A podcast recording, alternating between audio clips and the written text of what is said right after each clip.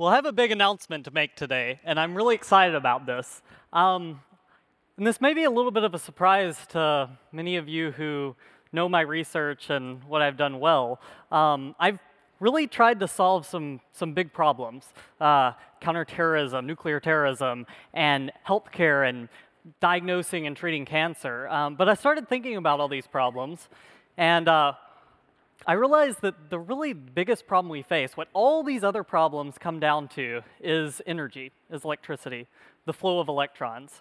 And uh, I decided that uh, I was going to set out to try to, to, to, solve, this, solve this problem. And uh, this probably is not what you're expecting. You're probably expecting me to come up here and talk about fusion, because that's what I've done most of my life. But this is actually a talk about, okay. But this is actually a talk about fission. It's about perfecting something old and bringing something old into the 21st century. Let's talk a little bit about uh, how nuclear fission works. In a nuclear power plant, you have a big pot of water that's under high pressure, and you have some fuel rods. And these fuel rods are encased in zirconium, and they're little pellets of uranium dioxide fuel. And a fission reaction is controlled and maintained at a proper level. And that reaction heats up water, the water turns to steam, steam turns a turbine, and you produce electricity from it. This is the same way we've been producing electricity, the, the steam turbine idea, for 100 years.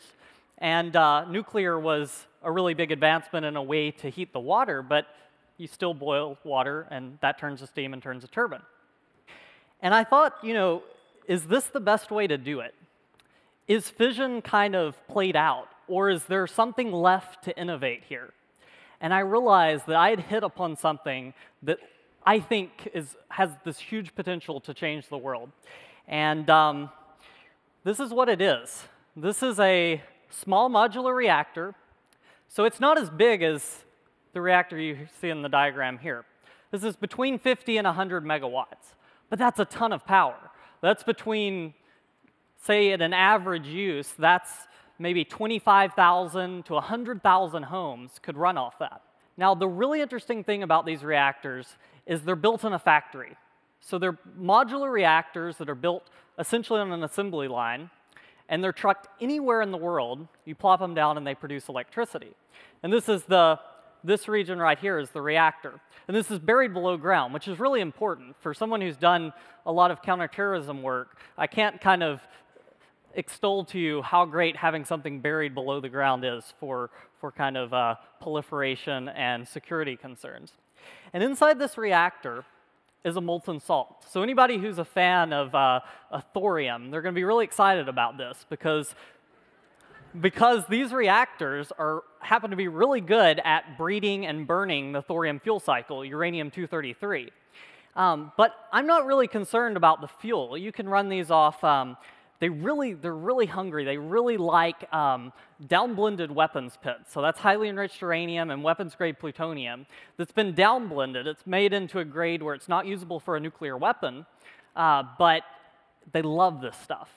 And we have a lot of it sitting around because this is a big problem. You know, in the Cold War, we built up this huge arsenal of nuclear weapons, and that was great. And we don't need them anymore. And what are we doing with all the, the waste, essentially? What are we doing with all the pits of those nuclear weapons? Well, we're securing them, and it would be great if we could burn them, eat them up, and this reactor loves this stuff. So it's a molten salt reactor. It has a core, and it has a heat exchanger to a, from the, the hot salt, the radioactive salt, to a cold salt, which, is, which isn't radioactive. It's still thermally hot, but it's not radioactive. And then that's a heat exchanger to what makes this design really, really interesting. And that's a heat exchanger to a gas. So going back to what I was saying before about all power being produced, well, other than uh, photovoltaic, being produced by these um, boiling of steam and turning a turbine, um, that's actually not that efficient. And in fact, in a nuclear power plant like this, it's only roughly 30%, 30 to 35% efficient. That's how much thermal energy the reactor is putting out, how much electricity it's producing. And the reason the efficiencies are so low is these, these reactors operate at pretty low temperature. They operate anywhere from, you know, maybe two, 200 to 300 degrees Celsius. And these reactors run at 600 to 700 degrees Celsius, which means the higher the temperature you go to, thermodynamics tells you that you will have higher efficiencies.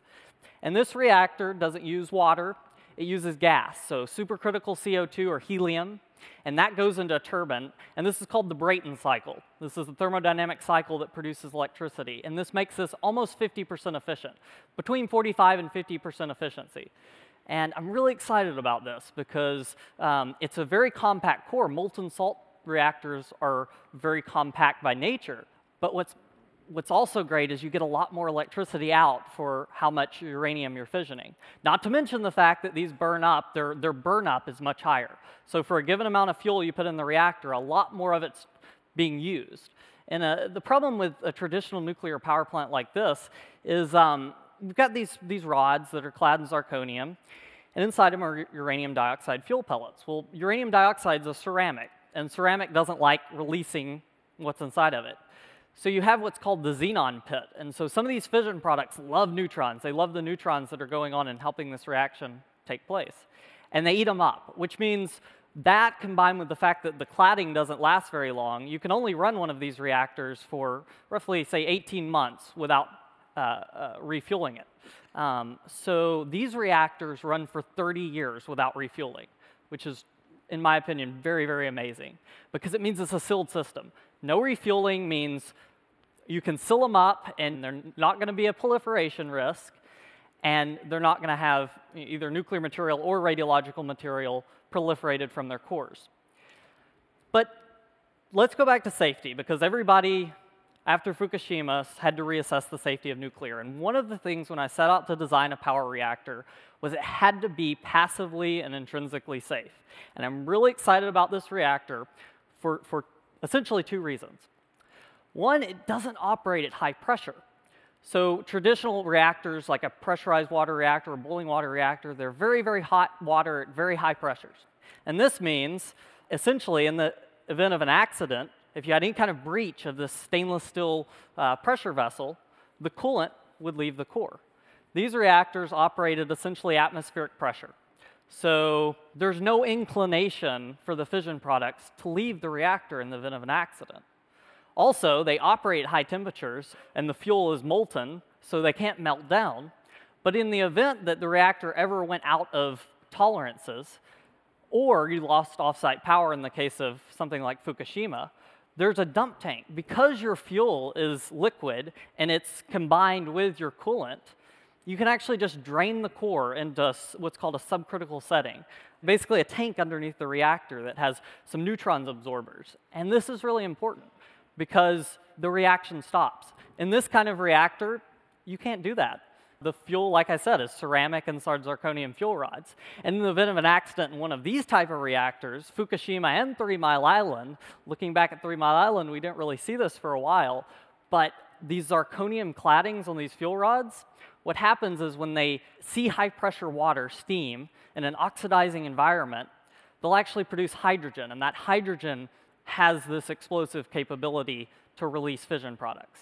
So the core of this reactor, since it's not under pressure and it doesn't have this chemical reactivity, means that there's no inclination for the fission products um, to leave this reactor. So even in the event of an accident, uh, yeah, it's the reactor may be toast, which is you know, sorry for the power company, but we're not going to contaminate large quantities of land. So I, I really think that in the, say, 20 years it's going to take us to get fusion and make fusion a reality, this could be the source of energy that provides carbon-free electricity. Carbon-free electricity. And it's, it's, it's an amazing technology because not only does it combat climate change, but it's an innovation. It's a way to bring power to the developing world because it's produced in a factory and it's cheap. You can put them anywhere in the world you want to. And maybe something else. As a kid, I was obsessed with space. Well, I was obsessed with nuclear science too, to a point, but before that, I was obsessed with space. And I was really excited about you know, being an astronaut and designing rockets, which was something that was always exciting to me. But um, I think I get to come back to this. Because imagine having a compact reactor in a rocket that produces 50 to 100 megawatts. That is the rocket designer's dream. That's someone who's designing a habitat on another planet's dream. Not only do you have 50 to 100 megawatts to power whatever you want to provide propulsion to get you there, but you have power once you get there. You know, rocket designers uh, who use solar panels or fuel cells, I mean, a few watts or kilowatts, wow, that's a lot of power. I mean, now we're talking about 100 megawatts. That's a ton of power. That could po power a Martian community. That could power a rocket there. And so I hope that um, maybe I'll have an opportunity to kind of explore my rocketry passion at the same time that I explore my nuclear passion. And uh, you know, people say, "Oh, well, you launch this thing and it's radioactive into space, and what about accidents?"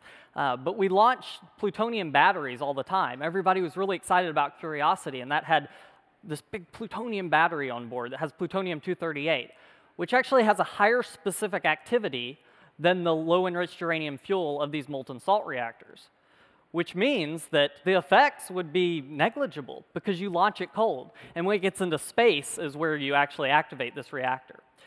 So I'm really excited. I think that I've designed this reactor here that can be an innovative source of energy, provide power for all kinds of neat scientific applications, and I'm really prepared to do this. Uh, I graduated high school in May, and